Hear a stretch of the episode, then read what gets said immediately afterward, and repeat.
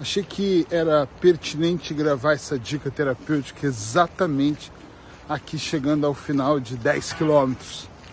Eu sou Eric Pereira, eu sou hipnoterapeuta e sempre que eu posso estou aqui para gravar uma dica terapêutica, trazer algum tipo de informação que possa fazer você pensar fora da caixa, possa fazer você iluminar sua mente, quem sabe para ir para um outro nível.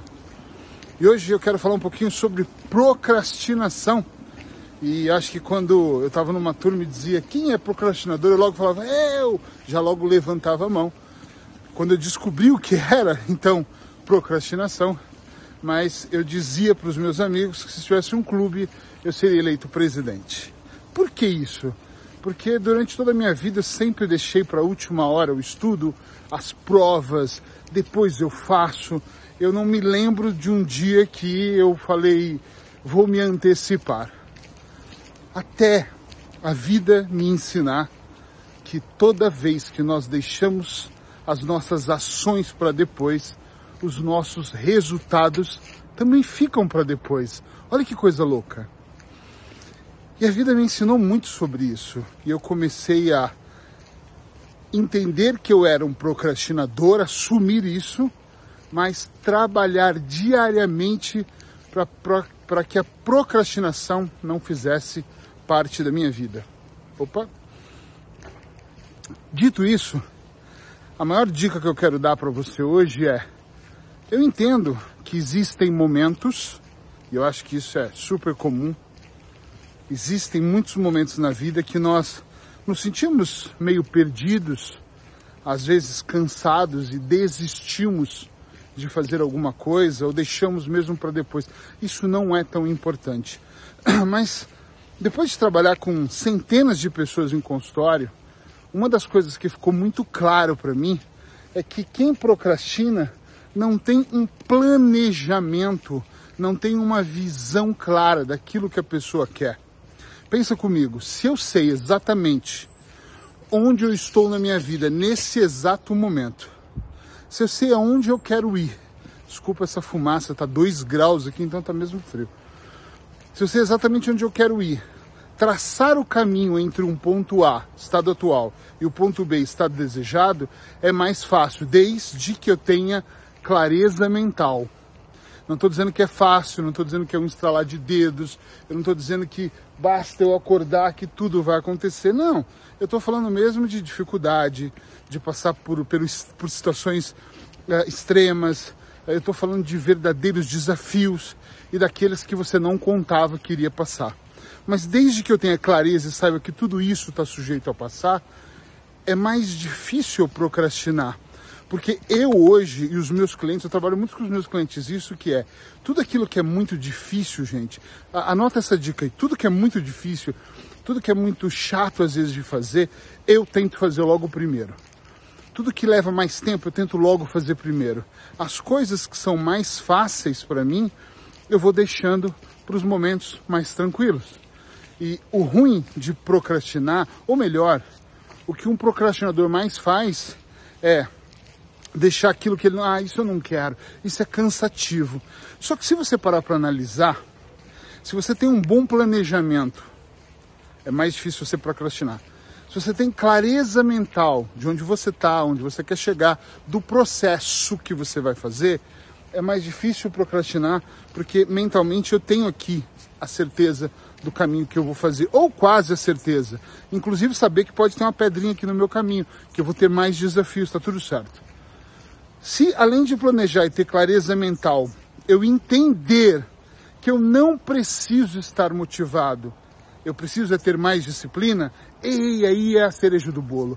Porque você acha que hoje, quando eu acordei estava um grau, eu tenho um dia tarefado aqui na Espanha, eu ia sair para caminhar, pensa comigo aqui, sabendo que estava muito frio, agora está dois graus, está um frio danado.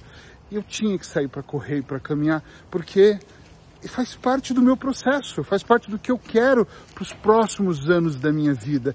Então, quando você tem essa clareza mental, a disciplina ela começa a se encaixar na sua vida. Eric, mas e quando eu estou com preguiça? E quando realmente eu não quero? Você tem que perceber uma série de coisas. Quer ver uma que mudou altamente a minha vida e vem mudando a de clientes meus e da Sheila, alimentação. Se você tem uma alimentação muito errada, muito rica em carboidratos, uma alimentação completamente fast food, você vai sentir mais cansaço, você vai ter menos energia. Quando eu faço exercício físico, as primeiras semanas, doía acho que partes do meu corpo que eu nem sabia que eu tinha, eu juro. Hoje eu tenho uma necessidade de fazer exercício físico. Ontem eu não fiz, eu fiquei, caramba, que vontade de fazer. Então isso tudo te dá mais energia. É a alimentação, é a meditação, é a auto-hipnose, é você despertar em você o seu poder pessoal. Eu sei que tem pessoas que acham, como dizem no Brasil, que isso é groselha, que isso é treta. Mas não é. É uma combinação. É um conjunto de fatores que isoladamente podem dar algum resultado, mas quando eles são combinados, o resultado é explosivo.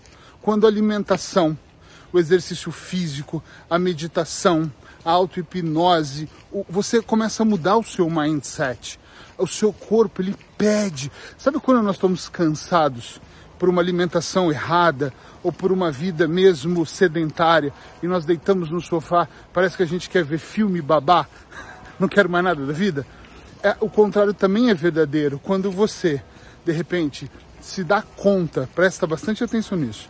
Quando você começa a se dar conta de que esse conjunto de desânimo, de alimentação errada, de procrastinar, de deitar no sofá, enfim, leva você a esse resultado.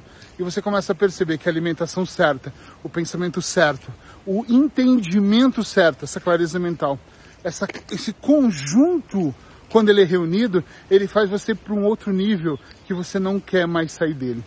Ontem eu estava brincando na hora que nós almoçávamos e eu falei para a Sheila, é engraçado que quando você começa a ser saudável, não dá para des, desfazer isso. É igual quem ganha dinheiro, né? Você começa a chegar a ganhar um outro nível financeiro, você presta atenção nisso e começa a perceber que não dá para mudar mais isso, não dá para desfazer, não dá para desver. E eu vi uma realidade. Agora eu quero desver. Esse lugar que eu tô aqui é um lugar lindo, olha. É um lugar mágico. É um lugar incrível. Eu já corri imensas vezes nesse lugar. É um lugar que eu gosto muito. Como é que eu desvejo isso? Eu não tenho como desver essa natureza, essa claridade, não tem como desver. Está aqui dentro, está aqui dentro. Quando você olhar para a sua vida com mais atenção e com mais carinho, vai acontecer uma coisa que eu costumo dizer para os meus clientes, que é algo muito mágico, que é um amor próprio. Pessoas que cuidam da sua mente e do seu corpo são pessoas que descobrem o quanto elas se amam e sem medo de errar, eu vou dizer para você. Se você não está se cuidando, se você está procrastinando, se você está deixando para amanhã uma vida saudável, se você está deixando para amanhã ganhar dinheiro, se você está deixando para amanhã cuidar do seu espírito, do seu corpo, da sua mente, com certeza não está tendo amor próprio aí. Quem procrastina, quem deixa para depois, não tem um compromisso. Você não está tendo um caso de amor com você mesmo. E ter esse caso de amor não é difícil. Não é difícil, mas tem um preço a pagar. A pergunta é se você realmente quer pagar esse preço. Eu vou continuar aqui o final da minha caminhada. Eu espero que você fique bem. E se essa dica terapêutica te ajudou de alguma forma, manda para que outras pessoas também possam ter acesso a ela. Beijo no seu coração.